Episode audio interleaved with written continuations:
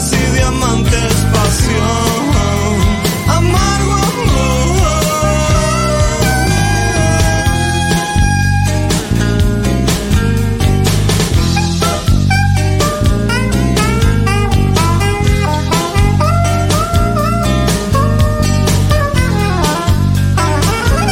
Bueno, sonando la voz de Palo Pandolfo, Don Cornelio, haciendo cenizas y diamantes. Y hace unas semanas, cuando me llegó este libro de Editorial Bademecum, lo comenté al aire y mm, me parecía un libro, bueno, que yo tenía muchas ganas de, leer y de meterme este, un poco más a fondo en el mundo Palo Pandolfo, quien, bueno, siempre me cuesta decirlo, pero murió hace unos años no más y es una pérdida muy grande para nuestra cultura, para mí personalmente. Eh, su música siempre está presente en esta radio, sus distintas músicas, ya sea Don Cornelio, su carrera solista, Los Visitantes o bueno, cantidad de- de expresiones de él a través de la poesía también o tantas otras cosas. Bueno, y me refiero al libro particularmente, Pozo Guerrillero Irascible de Santiago Segura, una biografía de los 80, me gusta que es un poco más, eh, como una ambición un poco mayor que, que meterse solamente en Don Cornelio. Y Santiago está acá conmigo. ¿Cómo estás, Santiago? ¿Qué tal? Buen día, Mati. Bueno, bienvenido.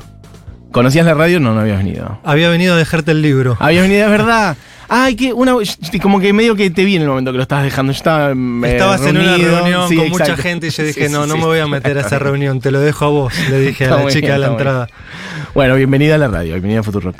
Este, bueno, felicitaciones por el libro. eh, como decía recién, salió por Editorial Bademecum y es un librazo, una de las cosas que yo te decía antes, no solamente por la calidad, sino porque es un librón. Es un libro de 430 páginas más o menos. Son- Sí. hay mucho laburo ahí. Contá un poquito cómo fue arrancar, o bueno, este, cómo fue el laburo de este libro, que es un libro además muy coral, esto para quien por ahí no lo ha tenido en sus manos todavía.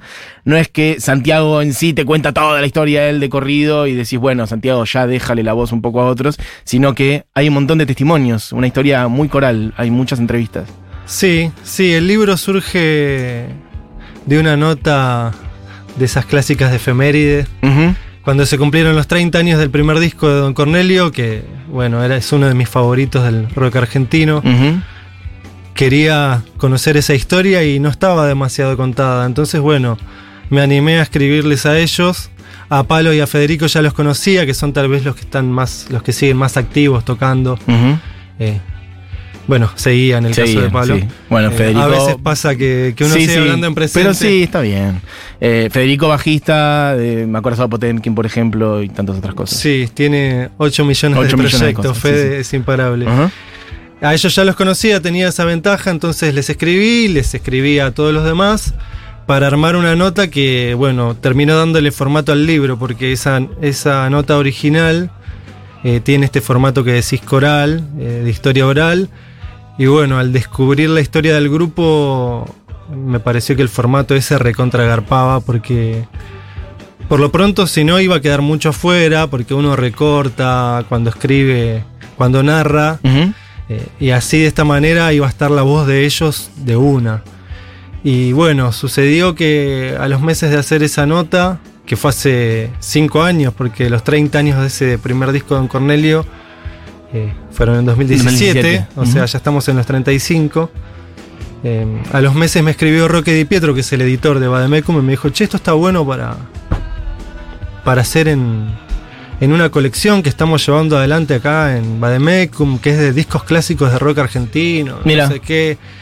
Hay un libro de. Justo que hablabas recién de, de Seba Furman y de. Sí, Y de los shows y demás, bueno, hay un libro sobre yendo de la cama al Específico, living. que es muy hizo bueno. Martín Sarielo, que está bárbaro. Es muy bueno, lo he leído, ¿no? Bombardé en Barrio Nerd, te recomiendo. Tiene muy lindos libros Editorial Bademecum, Y, y efectivamente. así otros, otros tantos que forman parte de esa colección, eh. Tigres de la- en la lluvia de Martín Graciano, eh, etcétera. Sobre Invisible. sobre el, eh, el último disco de Invisible, El Jardín de los Presentes. Bueno, la idea de Roque era hacer un libro sobre el primer disco de Don Cornelio nada más. Pero charlando ya cuando nos despedíamos, le digo, che, igual tienen dos discos nada más, Don Cornelio. Sí. Se podría hacer.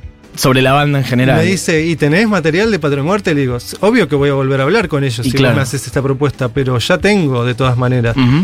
Y bueno, les llevé la propuesta a ellos eh, y dijeron, si estamos todos de acuerdo, se hace. A ellos te referís a Palo y A Palo otros y a to- músicos y a de- toda la banda, a todos todo los Cornelio. Todo sí. Don Cornelio. ¿Y qué fuiste? ¿Uno por uno?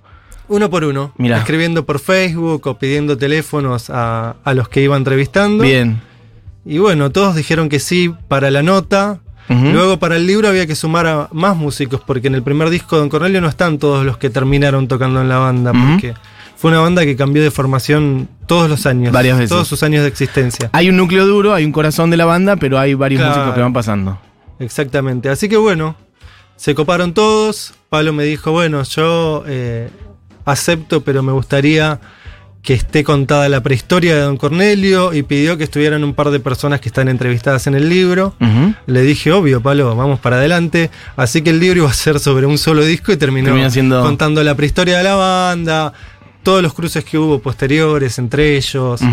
Eh, Así que bueno, se terminó extendiendo un poco. Iba a ser un libro de De 200 un disco en particular. tal vez. Exacto, sí, sí, sí. Y terminó siendo el doble. Bueno, y me gusta además esto que te decía antes, que es que no son solamente esos dos discos, o no solamente Don Cornelio, sino que vos decís una biografía de los 80, que es como, es un abordaje posible a la década. Obviamente que no es que abordás toda la década, porque sería imposible, pero me gusta como la cosa de situar una banda en un contexto cultural en particular, y Don Cornelio tiene mucho de eso además también.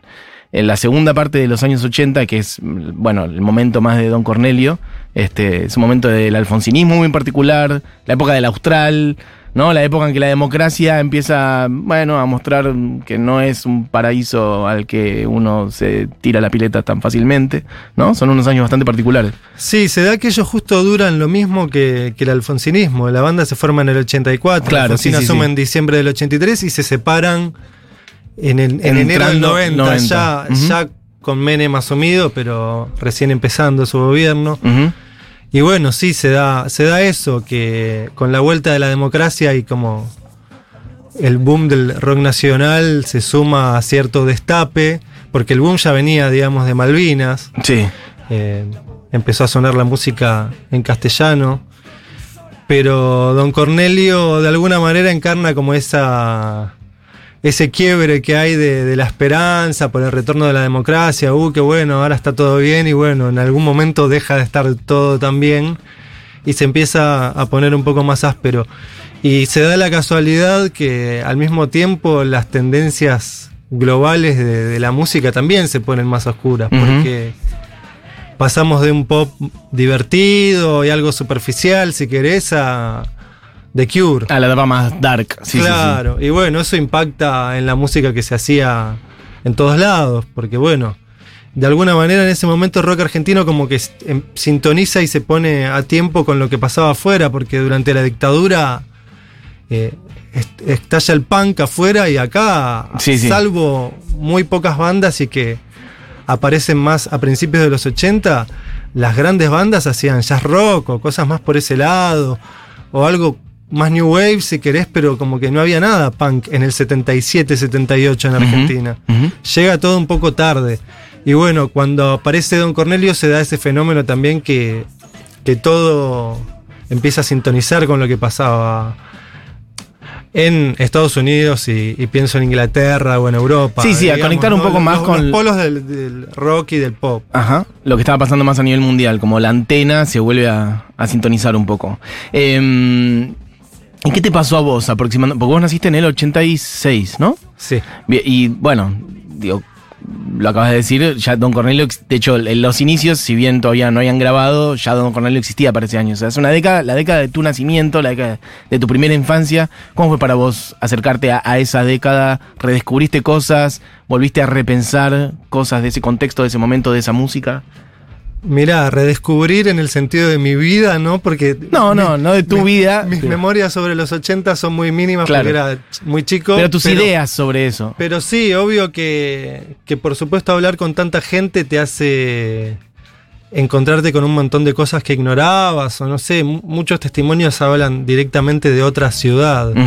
Digo, eh, Don Cornelio eran, ellos eran de Flores y Florestas, si bien el tecladista era de Mar del Plata, su centro de acción era acá, digamos, en, en la ciudad de Buenos Aires. Y te hablan de, directamente de otra ciudad, no sé, sin McDonald's, sin... eh, Otro mundo. Con los tangueros vivos, hay un, testimonio que me encanta que es tipo...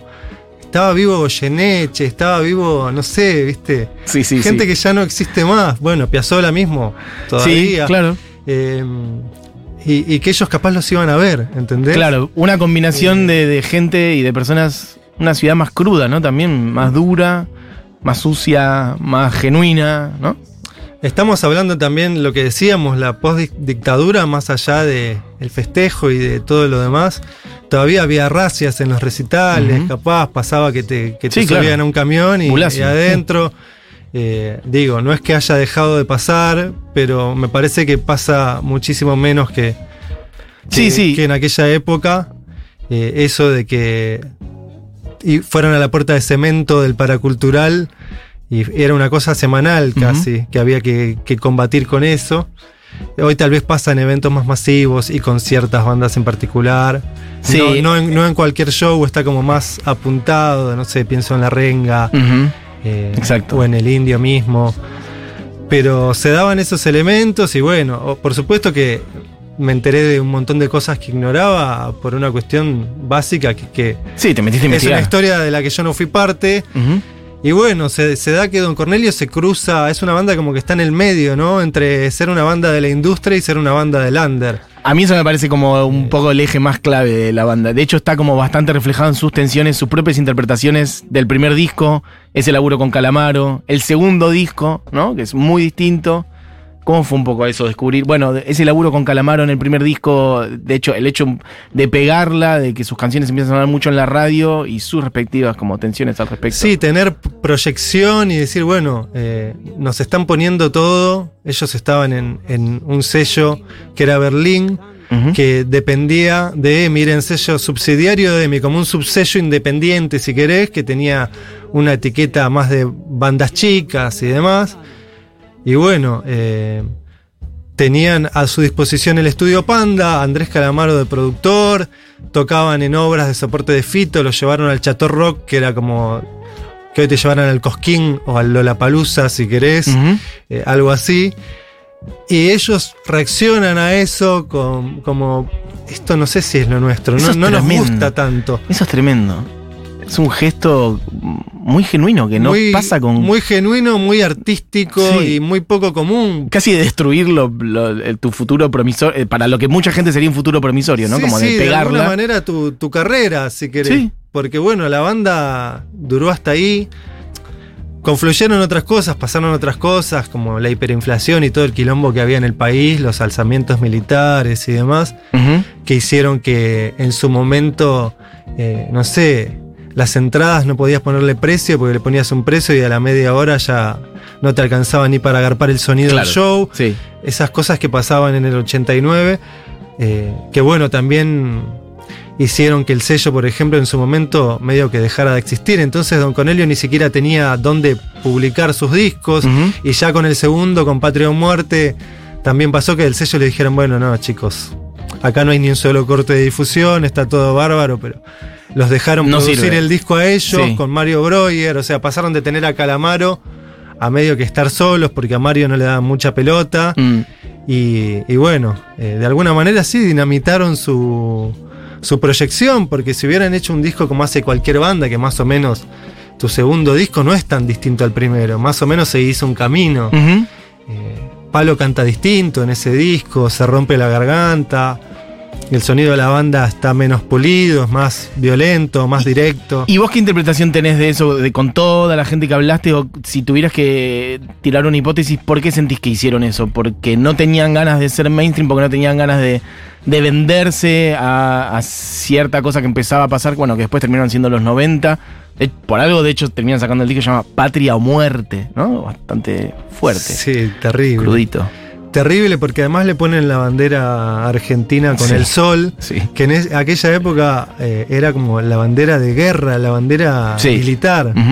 Yo me acuerdo de pendejo que en los actos escolares era como que había dos banderas, la que estaba izada siempre era sin sol Y la que tenía el sol. y a veces capaz la mandaban a la otra en alguna fecha patria o algo así, era como eh, ser nacionalista eh, no estaba bien visto en aquella época, más para una banda de rock era como Sí. Eh, Es verdad, porque podía linkearse con la- más con la dictadura militar, no había Claro, como que resignificar y- y lo que era eh, ser. estaba viendo popular y eh, argentino. levantamientos militares, Sí. ¿entendés? O sea, Sí, sí, total. era un mensaje medio extraño. Bueno, de parte de ellos era como se estaban burlando un poco de todo, era un gesto super punk.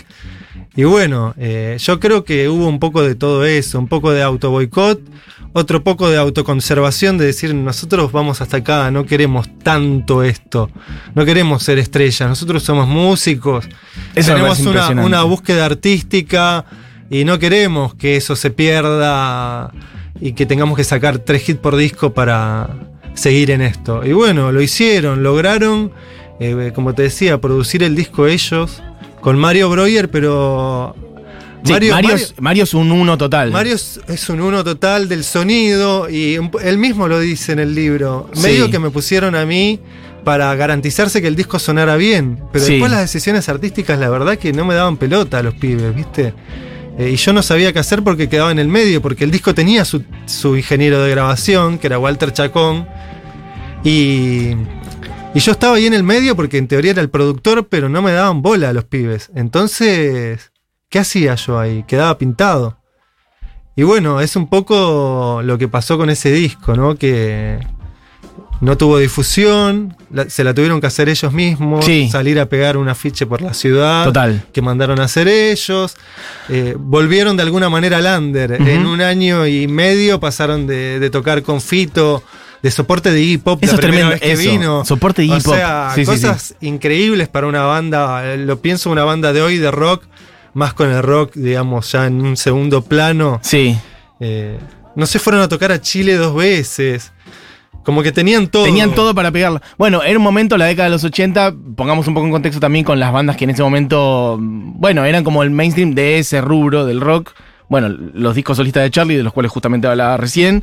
eh, los abuelos, este, Virus, ¿no? Con las tres bandas. Sumo, Soda Stereo. Soda. Soda Stereo explotando en Latinoamérica. Ahí habría una, una punta de lanza de la cual ellos podrían como sumarse atrás facilísimamente. Claro, bueno, hay Si, una, si hubieran querido, ¿no? Digamos. Hay una anécdota que es que en el año 87 ellos ganan el premio Revela- Grupo Revelación en todas las encuestas de todas las revistas que había, de la Rock and Pop, de Sí. la Pelo y en el sí de Clarín.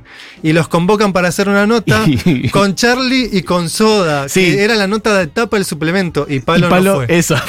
O sea, o no fue o llega tarde, ¿cómo era? Sí, sí, en teoría ¿cómo? llegó tarde, es algo que nunca pude confirmar Ah, con él y quedó ahí en el aire. si O sea, tenía la oportunidad de tener una nota la de historia tapa. es que llegó tarde, se, se tomó el colectivo es incorrecto. espectacular, es espectacular. Yo creo que ahí hubo algo de, bueno, De él, yo hago de lo su que se manera. me canta el Sí. orto. Iban al programa de Pergolini, que en ese momento era lo más en la rock and pop. Y contestaban cualquier y cosa, Contestaban cualquier cosa o hacían gestos en vez de hablar. Estás en una radio, ¿viste? Y si hace gestos la gente no, No te, te está escucha, viendo. sí, hoy capaz sí. Hoy, que en hoy ponele se, que sí. se transmite, pero igual tenés que hablar, Obvio. loco. Sí, claro. Ponele onda. Y bueno, imagínate que los del sello a todas esas cosas medio que Los querían bueno, matar. los querían matar por cada una y llegó un momento que ya no tenían mucho apoyo, pegaron los pericos que también estaban en el mismo sello y, Y ya está. bueno, vamos con los pericos. Es hermoso eso. A la vez hay que decir que si uno tiene que decir 10 temas rápidos de Don Cornelio, por ejemplo, o la gente por ahí misma que está escuchando ahora y piensa en Don Cornelio, la verdad que es el primer disco el que más tenemos los, los, los temas en la cabeza, ¿no? Los temas de, de Patria o Muerte no son los que más quedaron. Bueno, algo de eso funciona o termina pasando, ¿viste? Es, las es el disco aún hoy, el disco maldito. Total, sí. Eh, bueno, obviamente las canciones que más sonaron en la radio son las del primero y después, igual hay que decir que Palo después volvió a armar algo con los visitantes que volvió a tener éxito, ¿no? Como que él fue oscilando en ese Sí, sentido. aún más éxito creo que Sí. Don Cornelio porque se prolongó más en el tiempo, pudo sacar más discos. Eh, creo que llevó algo más de público también, eh, digamos, logró sostenerse más. Pero ¿qué pasó? Hizo, hicieron Maderita, que ahí se incorpora Oh, sí. Alejandro Varela, el guitarrista de Cornelio. Ahí en ese disco eh, están tres Cornelios originales, Sí, Federico, Palo y Alejandro, y de invitado Claudio. Están los cuatro Cornelios que Claro. estuvieron siempre en la banda. Les va bien, son disco de oro y al siguiente disco que hace, saca Desequilibrio producido Sí. por Michel Peyronel, o sea, venía a ser producido por Afo Verde, sí. que era garantía de hit, De para hit. que nos demos una idea, productor de Vicentico, Sí. de Divididos en sus discos más exitosos. No sé si no produjo a Diego Torres con Color Esperanza. Es también. muy probable porque O sea, produjo mucha eh, música pop de los hitero, 90, y hiteros, pasan de un disco producido por ese chabón Sí. a un disco producido por el baterista Riff. Un disco Claro. rockero que nada que ver. O sea, hicieron lo mismo que Otra Don. Cornelio. Repitieron el movimiento y ellos lo admiten, ¿eh? Dicen que es como que quedó ese germen de Don Cornelio ahí y que, bueno, de alguna manera entonces es eso.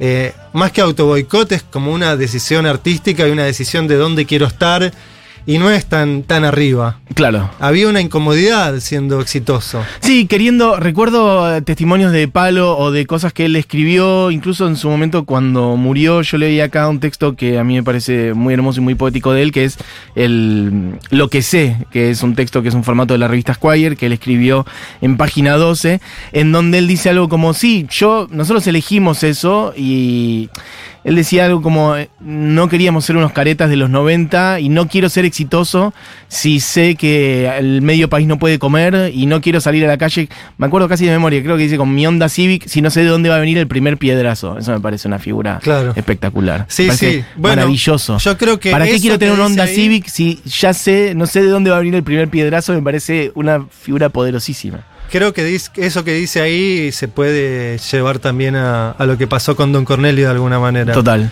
Eh, hubo una decisión.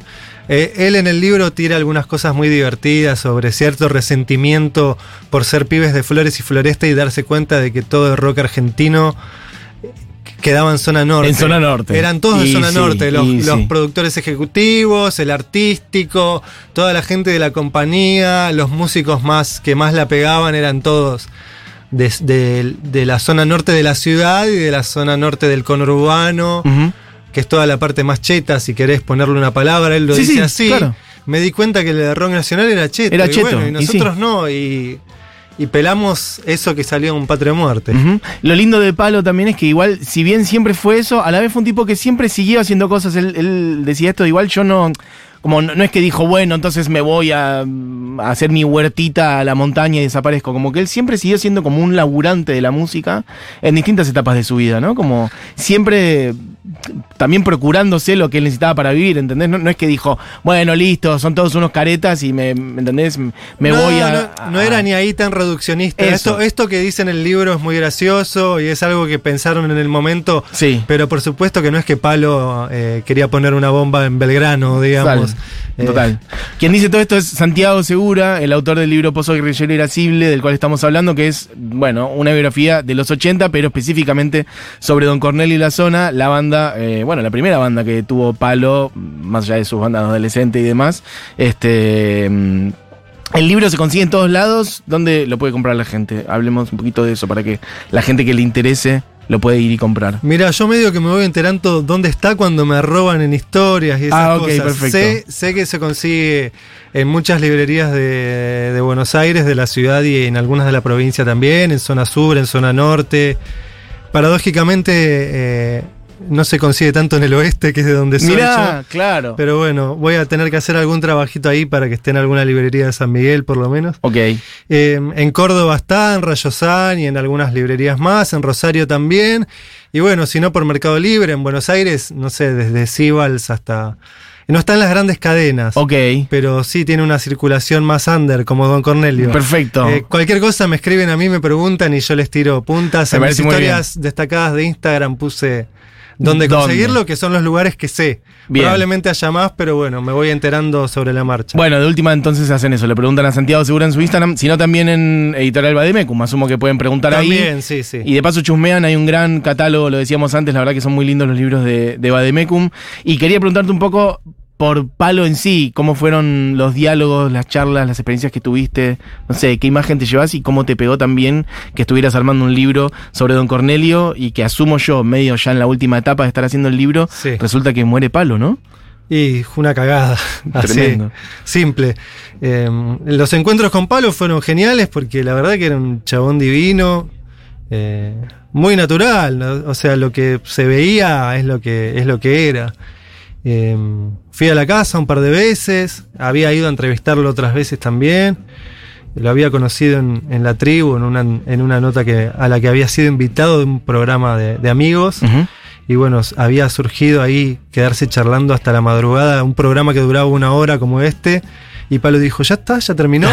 y como no había más programación, Ah, sí, eh, claro. nos quedamos en el patio de la radio charlando Ah, hasta las perfecto. 4 de la mañana hasta que alguien dijo, bueno, che, vamos, que Ahora sí, que mañana ir. es lunes. Bien. Eh, y bueno, eh, así se dieron todas las charlas con él después, en súper buenos términos, yo siempre muy respetuoso, pero la verdad que el tipo se copaba y se largaba a hablar y estábamos cinco horas charlando, no había que preguntarle demasiado porque él Fluía. iba para adelante, tenía una memoria buenísima.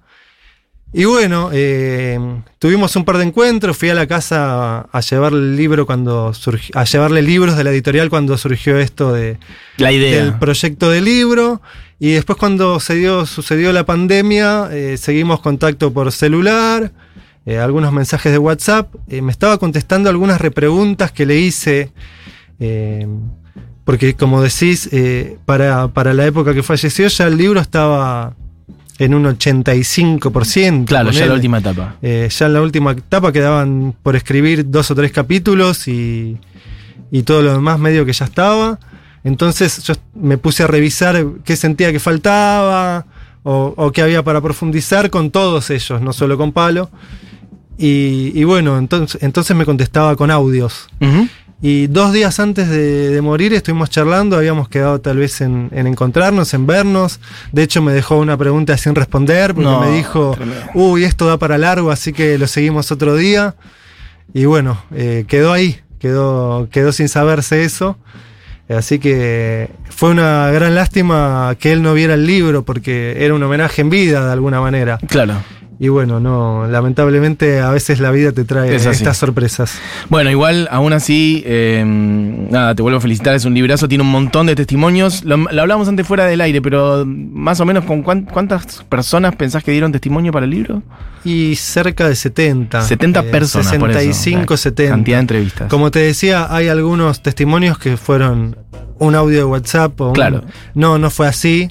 Eh, y capaz no están incluidos, están incluidos en una nota al pie, pero no al final en la lista que. En las últimas páginas del libro hay una lista del De quién las- es quién. quién es quién, sí, total. Porque hay gente famosa como los Cornelios o que te das cuenta quiénes son. Sí. O Calamaro, o Fito, o Mario Breuer, pero hay gente que hay fans de la banda, plomos, y gente, no sé, público que los vio en Chile. Ajá. Que bueno, vos lees el nombre y no sabés No sabés quién es, Entonces total. está aclarado al final. Pero hay algunos testimonios que son muy mínimos y que no están ahí. Eh, qué sé yo, Dolina contestó. Un Algo audio. cortito, un Algo súper cortito. Y pero era Dolí, lo hubieras puesto, Alejandro. lo tendría que haber puesto para vender un poco de humo, más. pero bueno, lo cuento acá para que sepan Para que, que está se Dolina, sepa. chicos, en el, en perfecto. el libro. Y por ejemplo, personajes de, como Calamaro, ¿te dieron testimonio o no quiso contestar nada? Sí, sí, Calamaro se recopó y Qué habla bueno. mucho. Ah, bien. Yo no Eh, sabía si todos los testimonios de Calamaro que veía eran directos a vos o eran tomados todos los de otras. testimonios de- del libro son directos. Todos directos. Eh, Ah, hay algún agregado en algún testimonio que está aclarado. Hay desgrabados de entrevistas en radio y eso estuve viendo. Sí, algunos. son, pero son agregados a lo que dice el protagonista Total. que me lo dijo a mí. O sea, todo lo que está en el libro es original. Divino. Sí, Andrés se recopó, eh, ya estaba en la nota esa original que, que fue luego ensanchada para el libro. Y cuando salió, surgió el asunto libro, le hice más preguntas, le hice hablar medio que tema por tema del disco, Además, está- hablar por qué no está en Patria o Muerte. Eso. y se y recopó y contestó todo. Y además vi que, bueno, está como el facsímil, tiene muchas imágenes el libro también, del cuaderno de notas de la grabación de Don Sí, Cornelio. que es de increíble Calamaro. ese es hermoso. Como Calamaro diciendo cómo pronuncian las, las ¿no? Las L, las doble. es el, el cuaderno de gloria yes. de Calamaro con las notas de Eso. producción a- y las cosas a corregir. Y hay muchas, muchas veces se repite el ver. eh, Eso, ver las Sí, eso, por eso. Eh, regrabar y como en cinco temas eh, observa lo mismo. Se Total. ve que estaba muy atento a- Muy- bueno. ciertas pronunciaciones. Fino. Ya la cabeza de productor a los veintipocos, porque era un pendejo. Sí, era un pendejo Calamaro. Pero bueno, tenía 10 años de carrera. Total. Santiago, tenemos que ir cerrando. Te agradezco por pasar por acá. Hemos charlado, podríamos charlar mucho más, pero bueno, hemos repasado bastante de- el libro. Recomiendo. Para, Pozo Guerrillero Irascible se llama así. Ah, vos contás una anécdota que yo no la tenía, que es que como que le censuran esa parte o el tema cuando van a Chile, ¿no? Lo leí. Cuando van a Chile y no les dejan tocar tazas de té chino porque dice Pozo Guerrillero Van a. Chile y todavía gobernaba Pinochet. Claro. Entonces, eh, los productores del programa al que fueron, siempre el lunes, que era como un. eh, ¿Cómo decirlo? Uno, casi que uno de la Susana de allá, lo conducía Antonio Bodanovich, el que conduce Viña del Mar, Sí. conducía ese programa. Sí. Eh, les dijeron, miren chicos, No pueden decir esto. No se puede decir gue- Guerrillero. guerrillero en la televisión chilena. Y bueno, ellos trataron de explicar que no, que aludía a otra Poesía, cosa. que, chicos. claro, Sí, sí. poesía. No. No. Les ponían un pip cada vez que Mirá. Intentaron tocarlo, pero no hubo manera porque se los muteaban. Así que bueno, terminaron tocando otra canción. Tremenda esa historia, no la tenía. Bueno, gracias por venir. Ahí eh, tenías presentaciones del libro por delante, ¿querés contar, pasar el dato? Hay presentación el martes 11 de octubre en la Biblioteca Nacional. Van a estar todos los Cornelios. Qué lindo. Los siete Cornelios que quedan por allí van a estar presentes charlando conmigo y con Oscar Jalil, que va a oficiar de, de moderador, un gran periodista platense. Estuvimos la semana pasada ahí en La Plata, en la Biblioteca Central.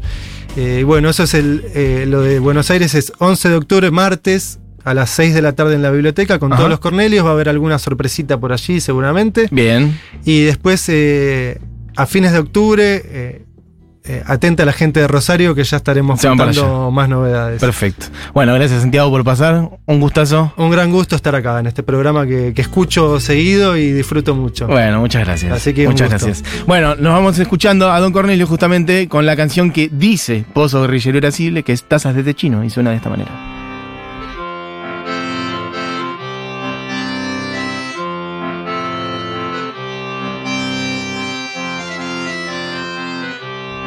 Una vitrola a gogo, tocando y tocando. Pozo guerrillero irascible, bombardeando, bombardeando. Demostró el pavor de una manera peculiar. Resortes de sillón de casa familiar. Antiguo caliente.